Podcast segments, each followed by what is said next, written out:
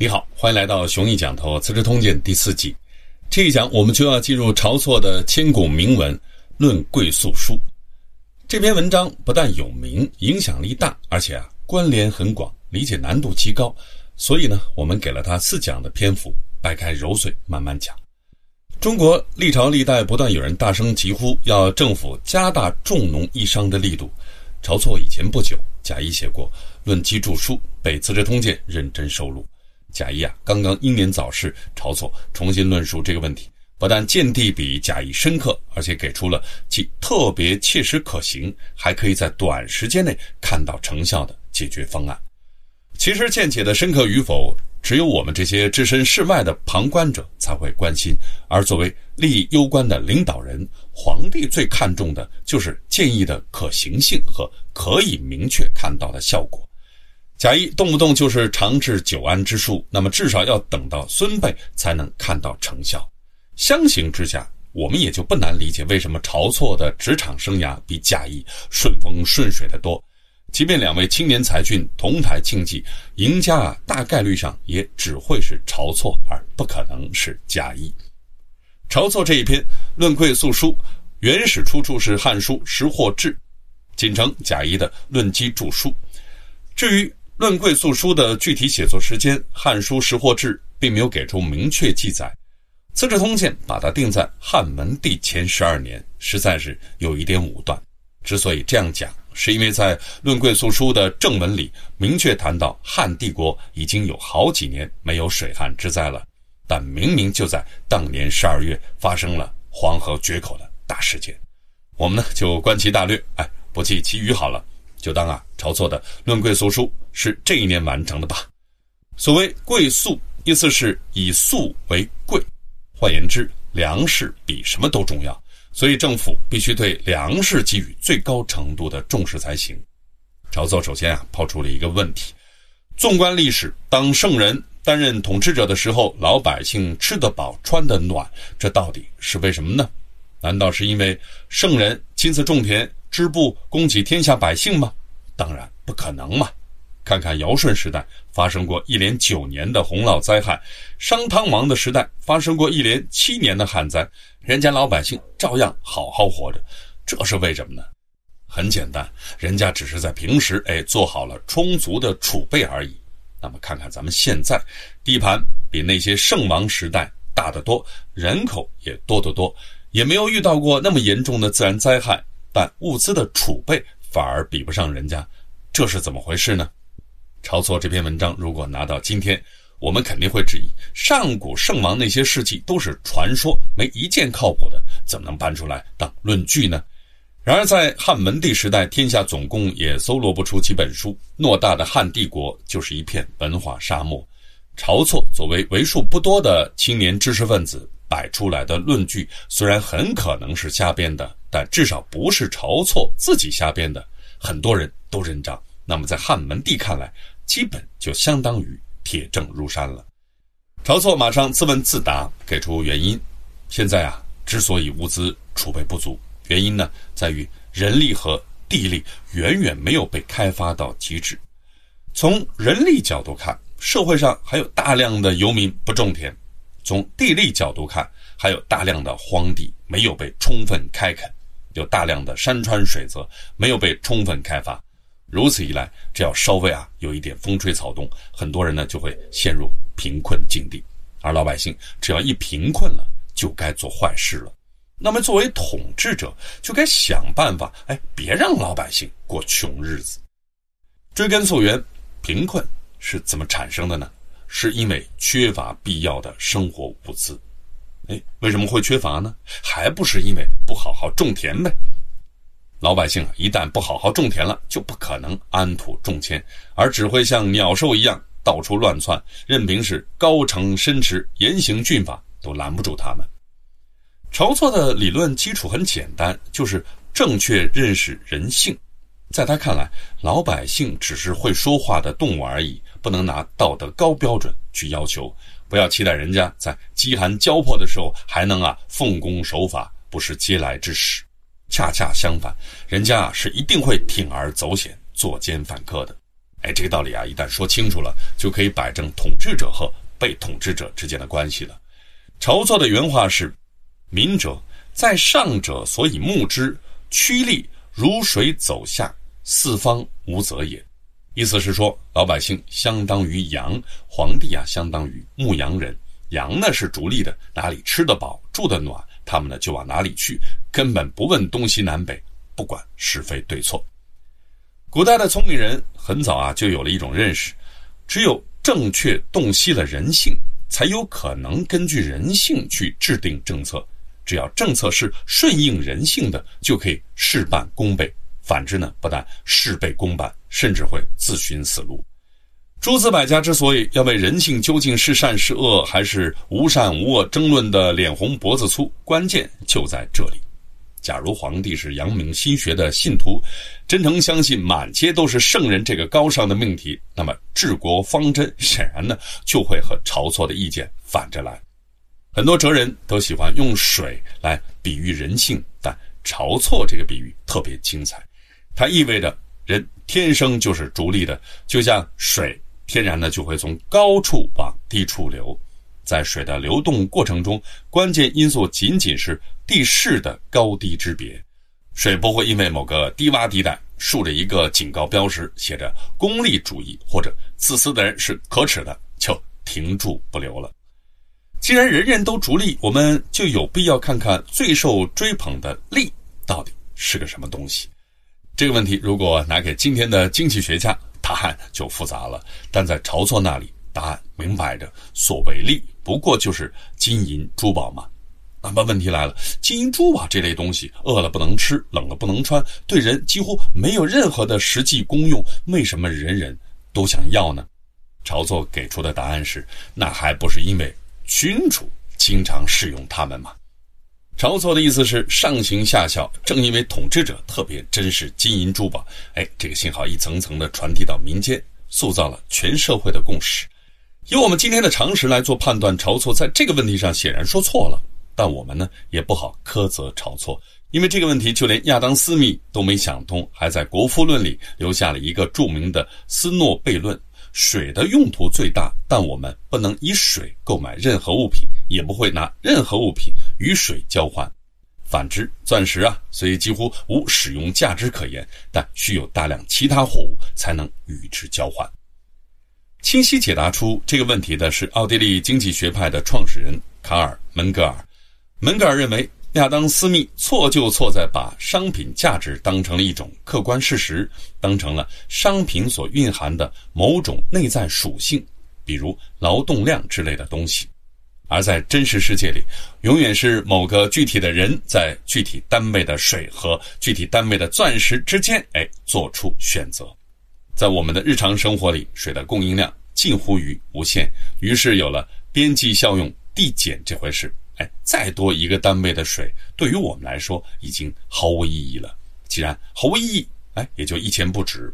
而钻石可以满足我们的炫耀需求，多一颗钻石可以给我们带来的效用，远远超过多一个单位的水所带来的。这就是门格尔在《国民经济学原理》这部经典著作当中的经典论述。当然，晁错没有机会读，不过晁错敏锐地看到了金银珠宝的负面意义。金银珠宝体积小，很容易储存和携带，无论被带到哪儿，都可以轻松地换取必要的生活资料。这实在是天大的坏事，因为如此一来，只要弄到了一点点金银珠宝，臣下就可以轻易背叛君主，远走他乡；老百姓呢，也可以轻易地背井离乡，就连逃犯都可以轻装上路。皇帝还怎么可能控制人口呢？这段话。刚好印证了马克思的名言：“金银并不天然是货币，而货币天然就是金银。金银珠宝易于保存，便于携带。所以，晁错忧虑的是，如果人人都把金银珠宝当成最值得追求的利益，那么很快就会国将不国了。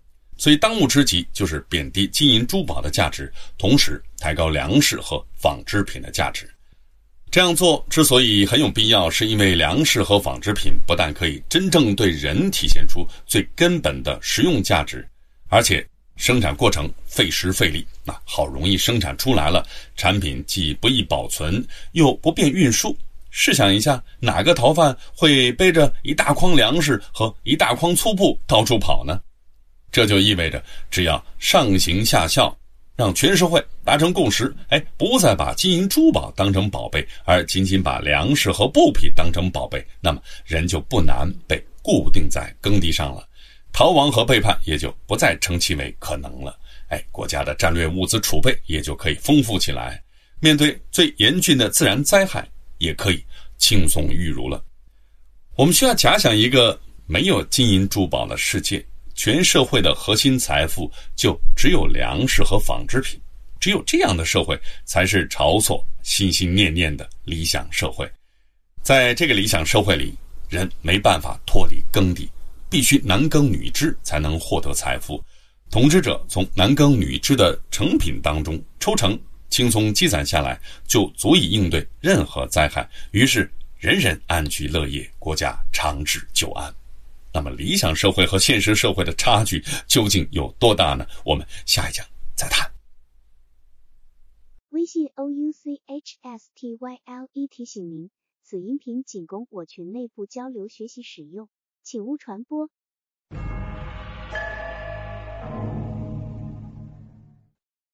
你好，欢迎来到《雄毅讲透资治通鉴》第四集。这一讲我们书接上文，继续分析晁错的千古铭文《论贵素书》。晁错在文章进行不久的时候，描绘了一个理想社会的样子，那是一个没有金银珠宝的世界，全社会的核心财富就只有粮食和纺织品。在这个理想社会里，人没办法脱离耕地，必须男耕女织才能获得财富。统治者从男耕女织的成品当中抽成，轻松积攒下来，就足以应对任何灾害。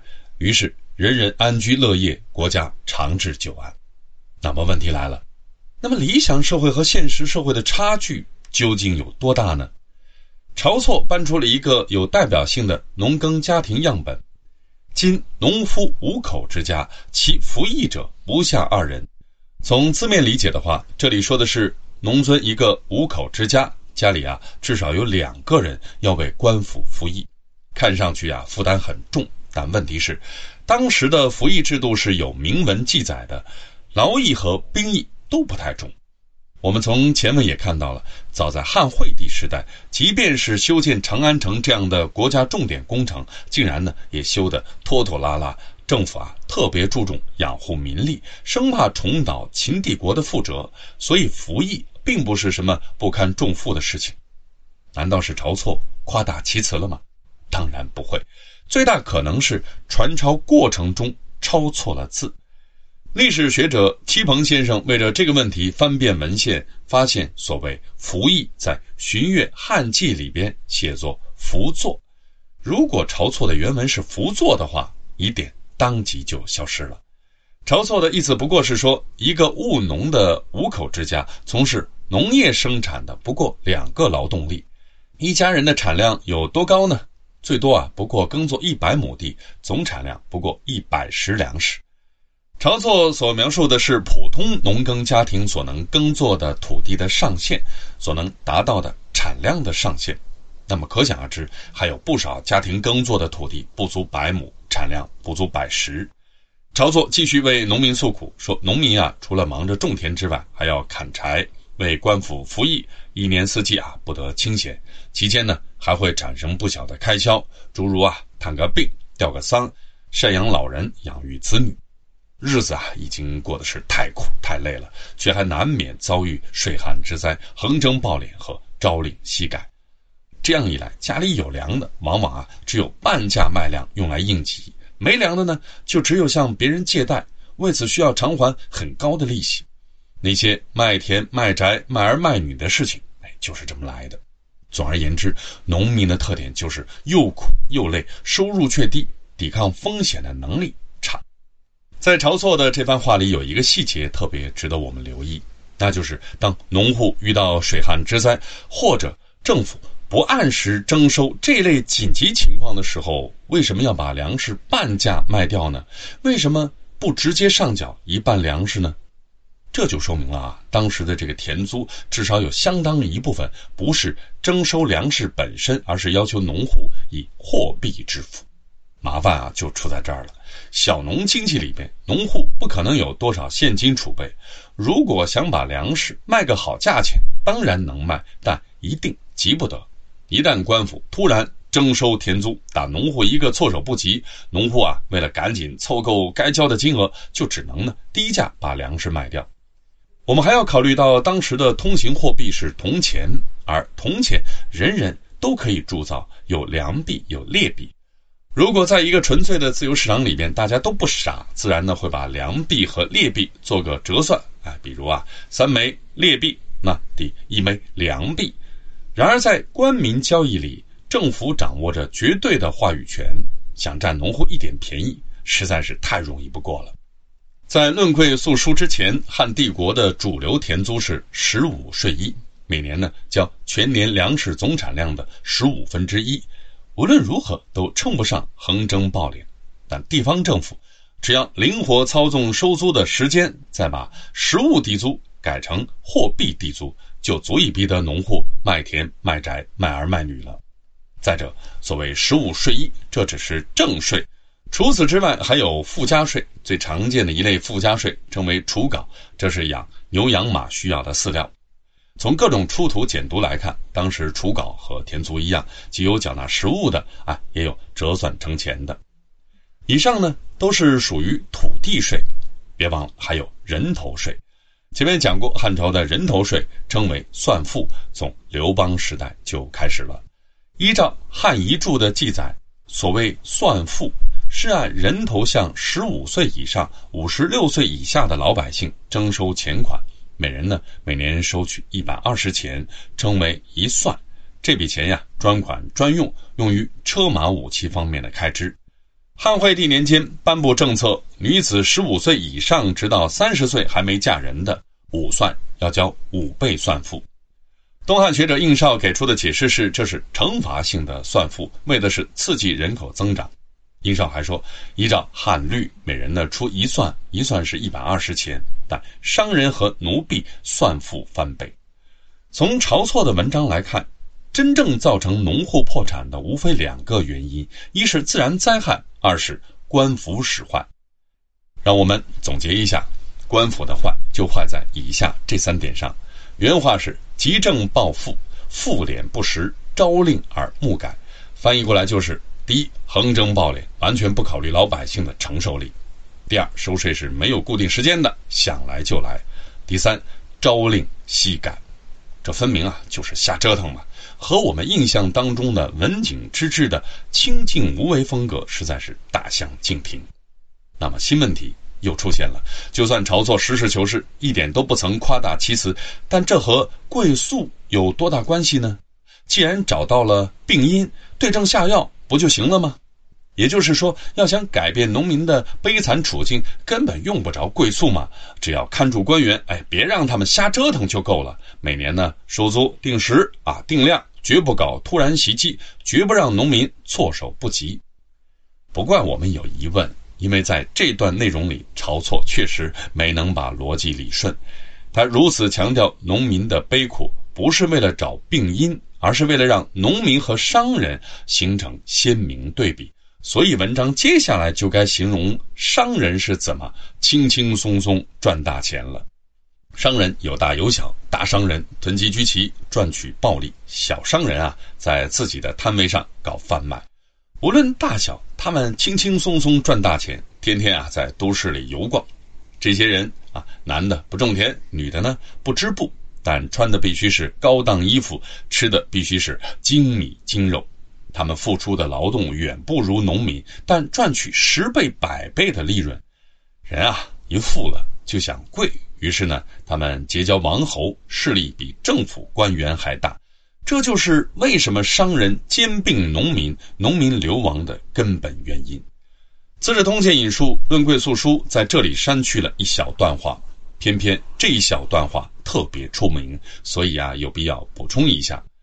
晁错认为，如今法律虽然轻贱商人，但商人呢已经过上了富贵的日子；法律虽然尊崇农民，农民呢却过着贫贱的生活。这样一来，社会上所追捧的正是皇帝所贬斥的，官吏们看不起的正是法律所尊崇的，上下相反，喜好和厌恶相悖。哎，还怎么指望国家富强，法律行之有效呢？那么晁错有没有说对呢？以我们今天的常识来看，晁错这番话显然掉进了幸存者偏差的陷阱，只看见了贼吃肉，没看见贼挨打。一个成功商人的背后，不知道有几百几千个炮灰。即便是成功商人，难道真的可以轻轻松松赚大钱吗？天天出入大城市的娱乐场所，享受人生吗？白居易的《琵琶行》，大家都不陌生。商人重利轻别离，前月浮梁买茶去。再比如李益的《江南曲》，驾得瞿塘鼓，朝朝误妾妻。早知朝有信，嫁与弄潮儿。商人啊，不但忙得不着家，还不得不去走瞿塘家这种高风险地带。再看明朝人笔下的《瞿塘鼓》。瞿塘鼓，前年二月离乡去，去时许妾半年归，指定桃花成世语。桃花三度谢还开，望断天涯不见来。这位商人啊，离家去做生意，和妻子呢约定半年后回家，结果哎，三年不见音信。晁错的文章还混淆了两个概念：所谓重农抑商，所种的农是农业，而不是农民。甚至可以说，正是因为格外重视农业，所以才会想方设法把农民束缚在土地上，变成了给帝国生产粮食的工具。晁错其实也不关心农民的死活，他关心的重点是经商和务农导致的贫富两极分化，使商人大量购买农民的土地，因此变成了大地主。农民呢，因此失去了土地，没法给国家交税了。那么问题来了，汉朝的田租无论是十五税一还是多少，是按照总产量的比例来征收的。即便是发生了大规模的土地兼并，大地主买来了那么多农田，总不可能眼睁睁看着他们撂荒吧？而如果地主也要雇人种田的话，政府依旧按照总产量的固定比例征税，税收怎么可能会减少呢？我们下一讲再见。微信 o u c h s t y l e 提醒您，此音频仅供我群内部交流学习使用，请勿传播。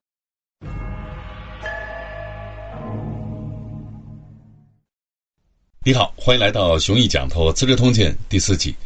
上一讲留下了一个问题：汉朝的田租，无论是十五税一还是多少，是按照总产量的比例来征收的。即便是发生了大规模的土地兼并，大地主买来了那么多的农田，总不可能眼睁睁看着他们撂荒吧？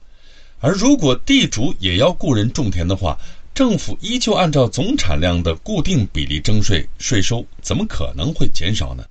即便是人头税，政府也可以找大地主去征，佃农甚至可以按照奴婢的标准收双份。我们就假定有十个五口之家的农户，每家呢有农田一百亩。如果某个大商人兼并了他们所有的农田，那么这个大商人就有了一千亩农田。大商人兼并了这么多土地，那十个五口之家的农户真的会因此流离失所吗？大概率上并不会，因为大商人不可能亲自下田耕作，即便他想，他呢也种不来那么多的地，所以啊，就必须雇人耕地。雇谁合适呢？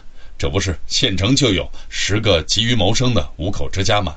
于是这十家失去土地的农户就变成了大商人兼大地主的佃农，收成呢不再给政府交租，而是给这个大商人兼大地主交租了。只不过啊，对于政府而言，这十家农户因为卖掉了土地，所以呢脱离了户籍，变成了国家编户齐民之外的流民。论贵素书所谓的农人所以流亡者也，流亡正是在这个意义上而言的，并不是真的说啊啊，农民失去了土地就流离失所，满世界逃荒去了。站在帝国角度来看，兼并现象，耕地依旧是一千亩，种地依旧是那十家农户，每家的粮食产量和以前呢也不会有太大的不同。那直接找那个大商人兼大地主去收税，按理说收上来的依旧会是粮食总产量的十五分之一，比例和总额都和以前一样。如果说有什么不同的话，那就是收税成本反而低了。以前收这么多税，要分别去收十户人家，现在呢，只要去收一户人家就够了。这难道不好吗？这样一算账，确实没什么不好。事实上，哎，宋朝就是这么做的。土地政策有所谓不义兼并，也就是说，对土地兼并放任不管，同时对商人和富人也很友好。即便是司马光都认为，老百姓之所以有穷有富，主要是因为资质不同。富人啊，之所以致富，还不是因为他们比普通人有远见、有高度的自律性吗？他们宁可吃苦受累、忍饥挨冻，都不肯向别人借贷。所以，哎，这样的人家里常常啊会有盈余，不至于陷入狼狈不堪的境地。那穷人啊，恰恰相反，他们目光短浅，哎，喝两口小酒就站上了人生巅峰了。今朝有酒今朝醉，遇到急难了就向别人借贷，借了却还不上，以至于卖老婆卖孩子，自己躺在沟里受冻挨饿，却不知悔改。我们看到。对于同样的社会现象，晁错的分析和司马光截然不同。我相信今天大多数读者都会天然倾向于晁错，指责司马光坐歪了屁股，竟然替为富不仁的富人说话。但我们有必要知道两件事：一，替富人说话，在司马光的时代很正常，毕竟宋朝的基本国策就是不义兼并。第二，司马光讲这番话，主要是为了抨击王安石搞的青苗法。所谓青苗法，简单讲就是由地方政府向农民提供低息贷款，目的很简单，哎，农民啊，如果遇到急难，就不用去找民间高利贷了，免得将来还不上了，不但要把耕地转给债主，甚至要卖儿卖女。司马光的意见是，民间借贷本来呢就是一个愿打一个愿挨的事情，官府呢没必要横插一脚。之所以会存在民间借贷这种事，就是因为人的禀赋不同。那些自律性强的、愿意延迟满足的人，自然呢就会变富；那些啊自律性差、今朝有酒今朝醉的人，自然呢就会变穷。由着他们自愿发生借贷关系就好。虽然这会拉大贫富差距，但好歹是个互助的事。官府呢，只要一插手，眼下也许看不出多大的毛病，但十年之后必生大患。为什么这样说呢？别看司马光啊没学过不可南的公共选择理论，但早于不堪南一千年就有了这个意识了，充分认识到政府官员也是凡夫俗子，是凡夫俗子就一定有私心杂念。对于许许多多的官员而言，千里求官只为财，执行政策要求只是为了满足私心杂念而已。在青苗法这个问题上，相关衙门为了做政绩，一定会想方设法多放贷。为了多放贷，就会搞摊派，不管穷人富人必须贷款。衙门呀，当然知道，穷人贷了款之后，大概率上就挥霍一空了，根本就没有偿还能力。那么，为了保障还款额度，在放贷的时候就一定会让富人为穷人做担保，这样一年年下来，穷人首先都跑光了，紧接着富人也都被拖破产了。所以，预计在十年之后，全国就剩不下几个富人了。让我们总结一下，在司马光看来，穷人之所以穷，纯属活该，所以不妨顺其自然；而在晁错看来，穷人之所以穷，是因为小农生产利润太薄了，抗风险能力太低，商人为富不仁，巧取豪夺，所以必须拨乱反正。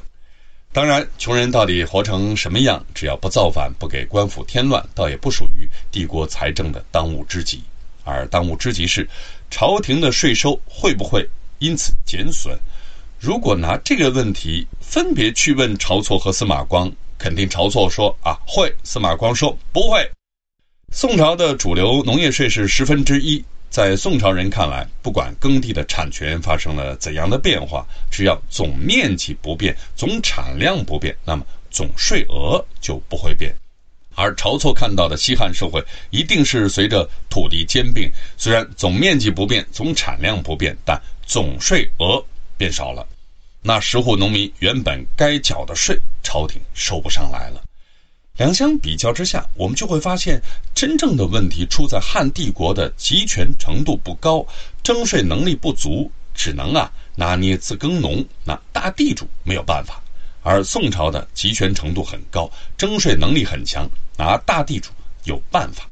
所以汉政府要解决的，其实应该是集权程度和征税能力问题，而不是什么贵粟。晁错的意见纯属治标不治本。之所以影响深远，是因为它特别符合人们朴素的直觉。新问题出现了：当商人赚了大钱，按说啊，正常逻辑是加大投入，哎，扩大再生产。为什么晁错时代的商人有了钱都去买地呢？其实这正是汉帝国重农抑商的政策导致的必然结果。商人从政策和法律层面被歧视、被打压，这就导致经商的成本特别高，风险特别大。所以，当商人啊赚了钱啊，为求稳妥，钱的唯一出路就是买地。司马迁总结了八个字：以墨制财，用本守之。所谓墨，商业被当成墨业，全社会最低贱的行业。虽然低贱，但能啊赚钱。所谓本，指的是农业，是政策扶持的产业。于是，从商业这种建业上面赚到的钱，要想保得住，就不能扩大再生产，或者即便扩大再生产，也要啊注意见好就收。最后啊，一定要买地，哎，只有买了地，古人种地赚到的钱，才终于可以落袋为安。至于农业收入，跟佃农一般是五五开，给政府缴税是十五税一或者三十税一，你看多划算的买卖啊！汉朝当时富人的土地来源主要有三个：一是皇帝赏的，于是贵族变成了大地主；二是政府高官拿到了高额的报酬，财富的唯一出口就是买田置地，于是官员变成大地主；三是商人赚到了钱，在重农抑商的政策导向之下买田置地，于是商人变成大地主。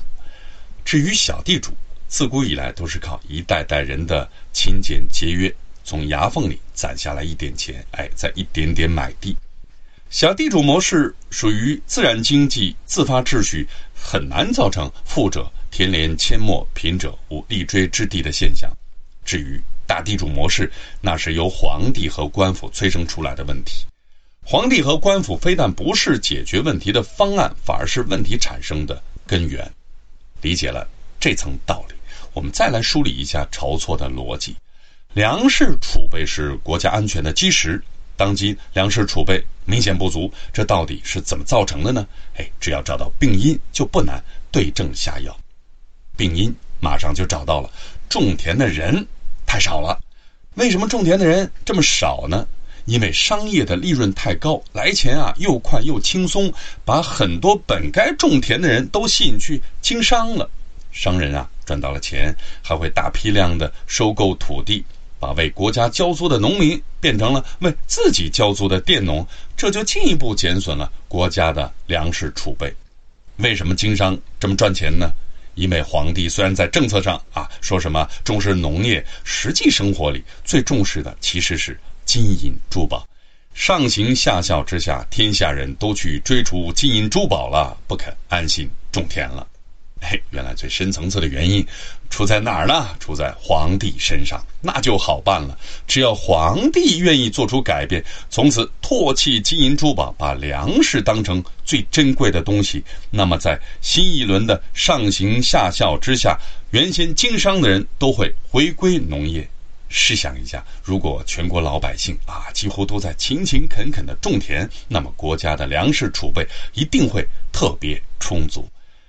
晁错的核心解决方案一言以蔽之，就是“贵粟”两个字，要求朝廷从上到下都把粮食当成宝中之宝。现在你应该在心里有分寸了。晁错面对的难题，正是前文讲过的斯诺悖论：水的用途最大，但我们不能以水购买任何物品，也不会拿任何物品与水交换。反之。钻石虽几乎无使用价值可言，但需有大量其他货物才能与之交换。晁错想做的贵粟，相当于通过政治手段让钻石一钱不值，水价值连城。这真的可以做到吗？我们下一讲再谈。微信 o u c h s t y l e 提醒您，此音频仅供我群内部交流学习使用。请勿传播。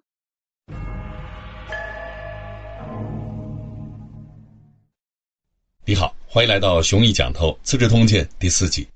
上讲留下了一个问题，晁错面对的难题正是前文讲过的悖论。晁错想做到贵速，相当于通过政治手段让钻石以前不值水价值连城。这真的可以做到吗？晁错觉得完全可以。办法是这样的。以粮食关联赏罚，这就意味着该受奖赏的。不要奖赏他金银珠宝，而要奖励他相应的粮食；该受处罚的，哎，不要罚他的钱，而是要让他上缴粮食来赎罪。当粮食成为交易的唯一媒介，粮食的身价自然呢会涨起来，而粮食涨价，自然呢就会驱使更多的人去耕田种粮。那么问题是，这样的政策会不会损害农民的利益呢？晁错认为，当然不会。朝廷应当号令天下。任何人只要向地方政府缴纳相应的粮食，就能换来相应的爵位。有了爵位，就能赎免罪行。贫苦农户每年打下来的那点粮食，如果刨除自家吃的和上缴田租的，肯定啊剩不下了什么。所以，有能力缴纳粮食换取爵位的人，一定都是富人。那么，向富人征收粮食，穷人的负担就可以减轻一些。正所谓“损有余而补不足”。这样的政策注定会得到万民的拥戴，它带来的益处有这样三个方面：一、皇帝府库充盈，有足够的这个财富可供开销；二、老百姓的赋税得以减轻；三、极大的刺激了农业生产的积极性。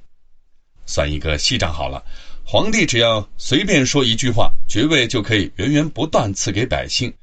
如果给老百姓开出一个条件，只要运送相应数量的粮食到边境，就可以换来爵位，赎免罪责。这一定会最大限度的刺激老百姓的务农热情。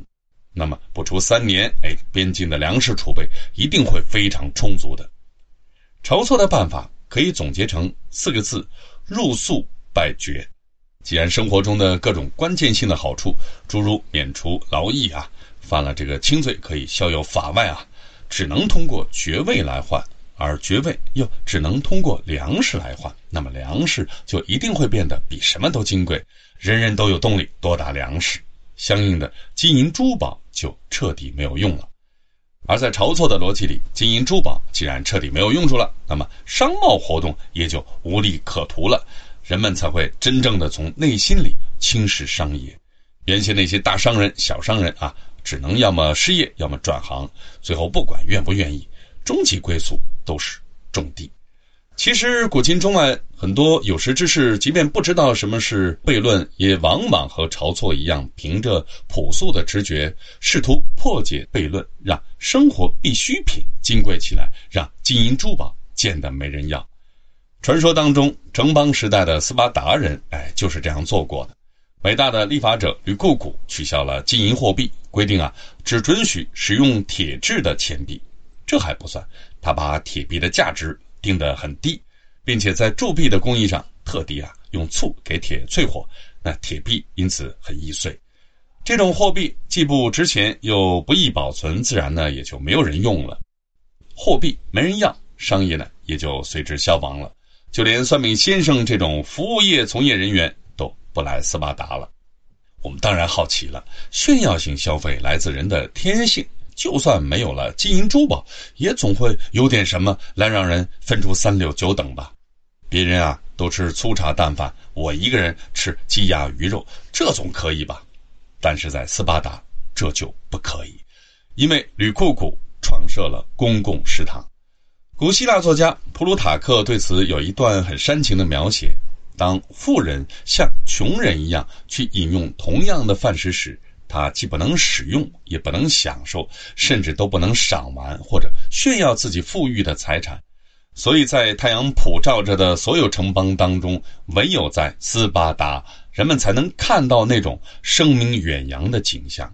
一个双目失明的财神普鲁托斯，就像一幅画那样，没有生命，一动不动地躺着。这样的一个斯巴达，启发了柏拉图的《理想国》，理想国又启发了无数哲人。托马斯·莫尔在他的《乌托邦》里这样描绘了异乡人在乌托邦的神奇见闻：那里虽然有无数的金银，却毫不值钱；一个逃亡奴隶身上的镣铐所用的金银，比异乡来的一行人全部佩戴的金饰品还多。当地居民有一套特殊的价值观。乌托邦人认为奇怪的是，一个人可以仰视星辰乃至太阳，何至于竟喜欢小块珠宝的闪闪微光？他们认为奇怪的是，竟有人由于身上穿的是细线羊毛衣，就大发狂想，以为自己更加高贵。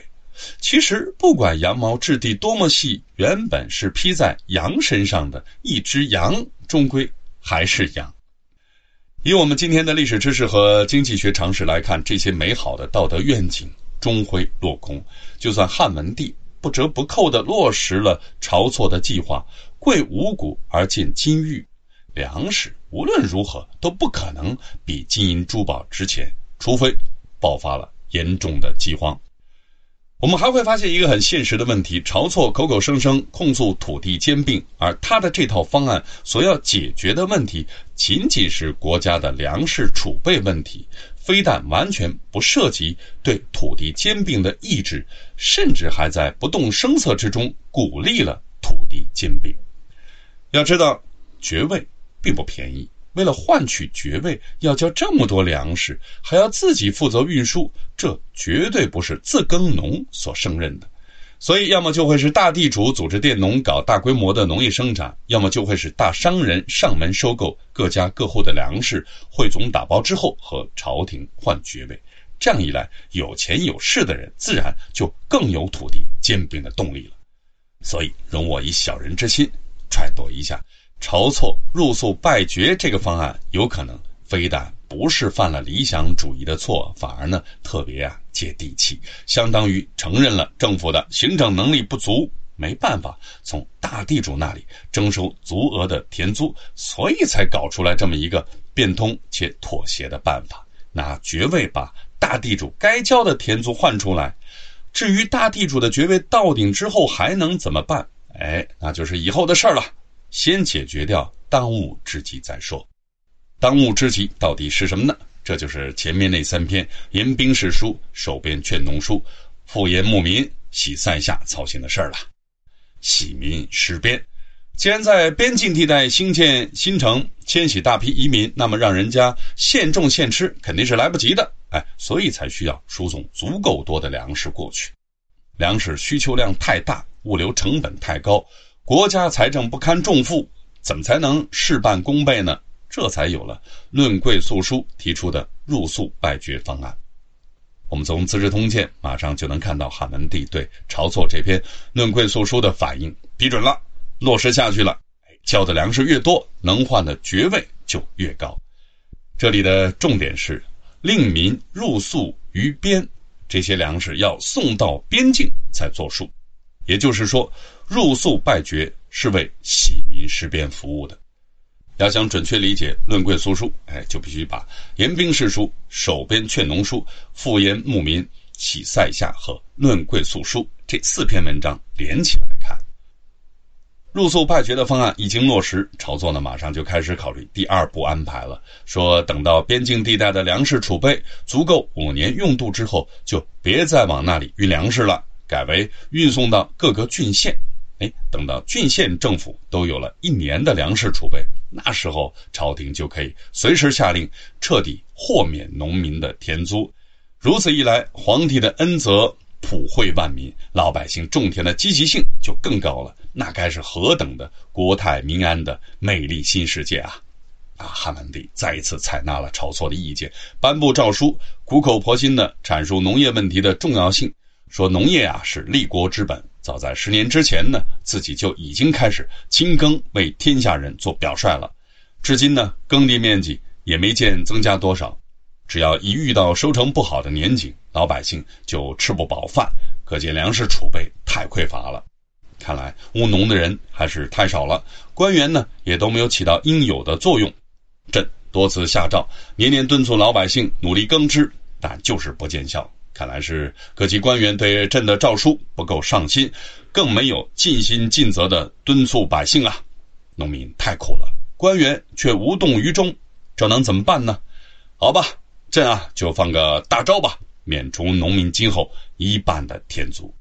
如果把这项政策单纯理解为农业政策，那么结论就一定是许卓云先生讲的那样：汉文帝在公元前一百六十八年和前一百六十三年对导致粮食短缺的原因所做的解释，也暴露出朝廷对汉代农业中根本问题的无知。但如果不是把它单纯理解为农业政策，而是联系到当年三月的新政策“除官无用传”的话，那就有一点。耐人寻味了。除官无用传之后，既然关卡解禁了，人口流动性增强了，那么中央朝廷就必须用优惠政策和诸侯国抢人口、抢资源了。不过，田租减半就很好吗？单独看起来是很好，但比比人家吴国，吴王刘濞又是铸钱又是铸盐，富得流油，所以彻底免除了本国百姓的赋税。试想一下，如果你是当时的一名普通百姓，在可以自由迁徙的时候，你会怎么选呢？所以汉文帝还得放更大的大招，这是后话。当下汉文帝之所以敢于田租减半，乃至下一年田租全免，正是因为有了晁错的入粟败爵的方案。所有这一切都是盘根错节、彼此关联着的。文帝前十二年的大事件。到此结束，我们下一讲再见。微信 o u c h s t y l e 提醒您，此音频仅供我群内部交流学习使用，请勿传播。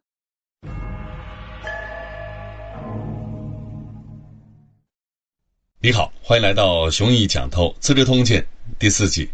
这一讲我们进入新的一年汉文帝前十三年春二月。文帝下诏，强调自己又亲自耕田啊，皇后呢又亲自采桑，两口子又为天下人做表率了。但我们从文帝上一年的诏书可以知道，这种门面功夫并没有收到预期的效果。当年夏天的诏书倒是一项比较实在的善政，核心的内容是废除密祝，密是秘密的密，祝是祝福的祝。《资治通鉴》记载，密祝起源于秦朝。但这个说法恐怕不对，因为在先秦的史料里已经不乏这类记载了。所谓祝，以今天的眼光来看，就是巫术，负责啊向鬼神祈福攘灾，为君主操持这种巫术的人称为祝官。平日里，祝官的工作就是替君主向鬼神求福，希望君主身体健康、百病不侵之类的。如果发生了天灾或者天降异象，比如说日食吧。以那时候的主流观念，会认为君主没把政治搞好，所以呢，上天要来施加责罚了。怎么才能让君主免于责罚呢？好吧，可以用巫术把上天降下来的责罚转嫁到别人头上。这种时候，主官要做的事就是用自己的专业技能替君主找一个替罪羊。那么，为什么叫密祝呢？原因呀，很简单，这种勾当太缺德了。见不得人，必须秘密进行。其实，在光明的政治模板里，事情应该是反着来的。灾祸到底能不能转嫁，这还真有经典依据。周武王病重的时候，周公做了一番祝的仪式，向鬼神呢讲了很多理由，希望自己啊可以代替周武王去死。当然，周公旦是圣人，拳拳之心感人肺腑。但只要这种做法是可行的，就意味着灾祸的转嫁是可行的。假如周武王不是圣王，而是昏君的话，大可以请来自己的助官，搞一通啊差不多的仪式，向鬼神啊陈述理由，希望呢由周公旦替自己去死。春秋年间，楚昭王生了病，恰好呢天降异象，周太史给出了病情诊断，说楚昭王怕是要死。但别担心，天罚可以转嫁给楚国的将相。事情啊，还真没保密，所以楚国将相也不知道是真心还是无奈，反正都自告奋勇来了。但楚昭王没有同意，事情啊也就这么过去了。几年之后，宋国出现了荧惑守心这种异常天象，预示着宋景公要死。星象专家说，没关系，灾祸啊可以转嫁给国家总理嘛。宋景公不干了，总理可是我的股肱之臣啊！心想专家说，那也有办法，灾祸可以转嫁给国民。宋景公还是不干。如果没了国民，我这个国君岂不是变成了光杆司令吗？心想专家，哎，还有办法。那么，咱们嫁祸给收成总可以了吧？没想到啊，宋景公还是不干。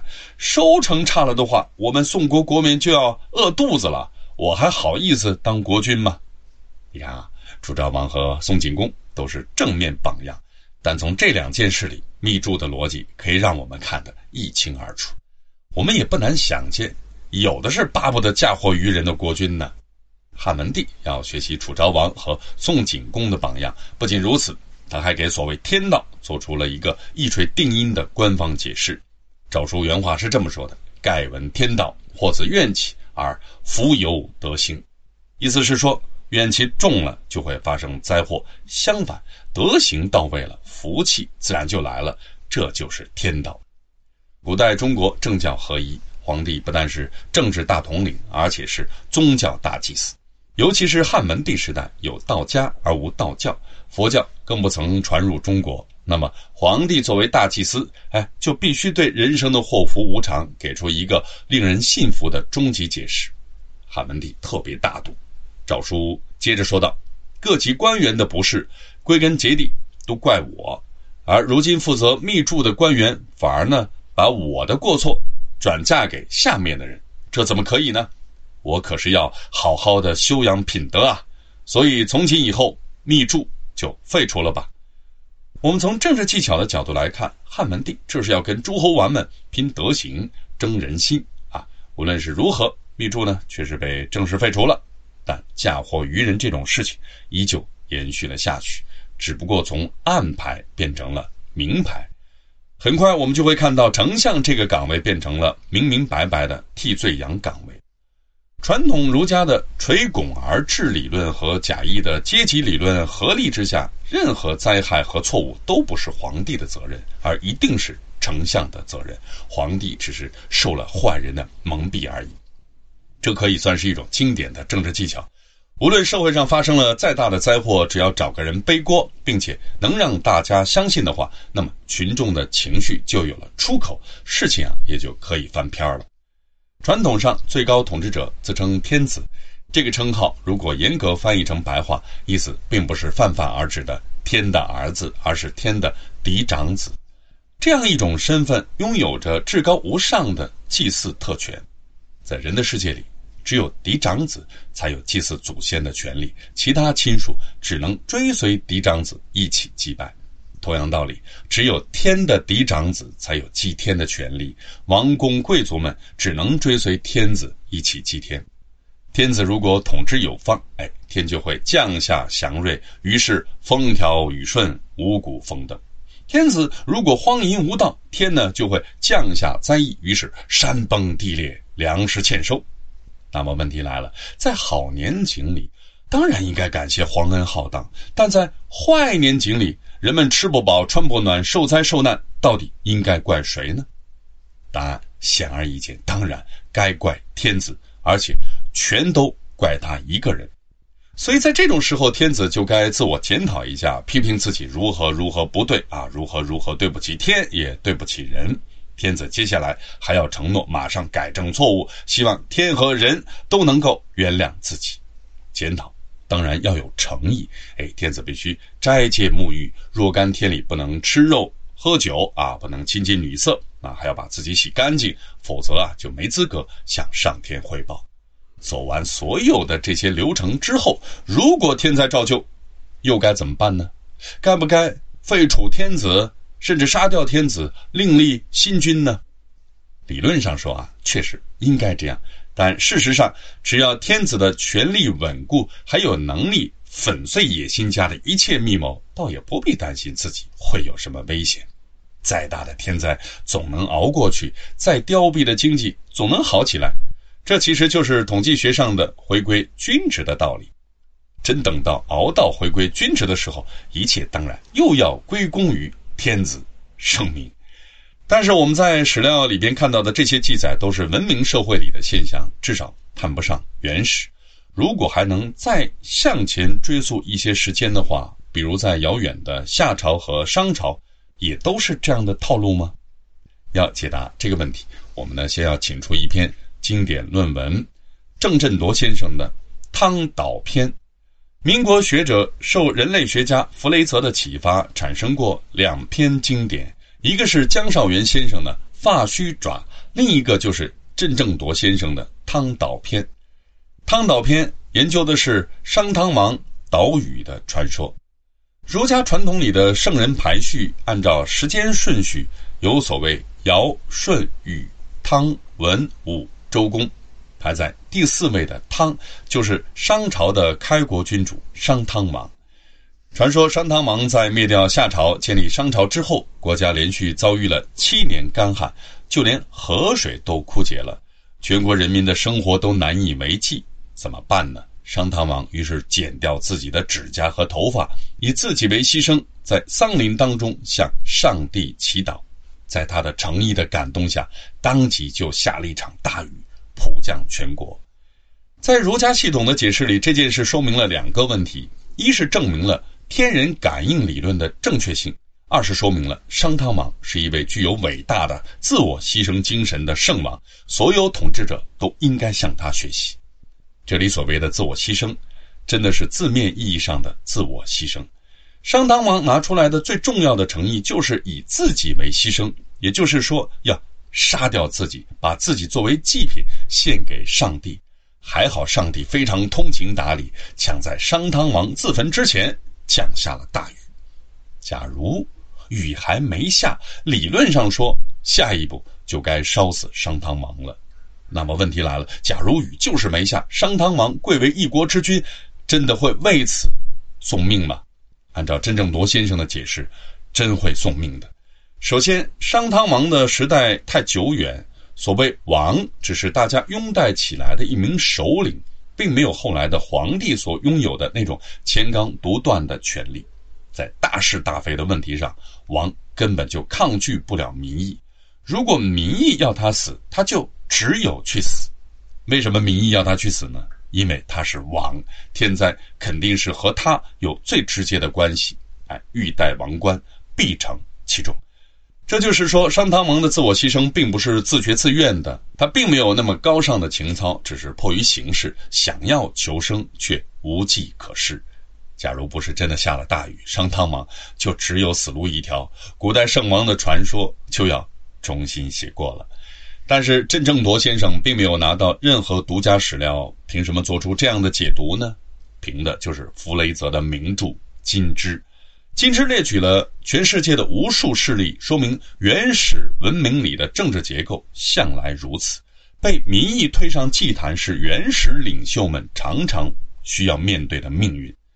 作为半人半神的人间领袖，只要风调雨顺，他就可以高高在上。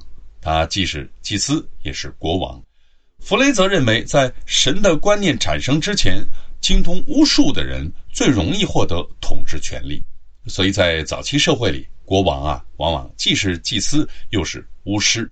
所以一旦人们开始怀疑国王的呼风唤雨的能力，国王的命运也就岌岌可危了。从这个角度看，密著的出现也算是统治者为了个人命运而做出的奋力一搏吧。我们下一讲再见。微信 o u c h s t y l e 提醒您。此音频仅供我群内部交流学习使用，请勿传播。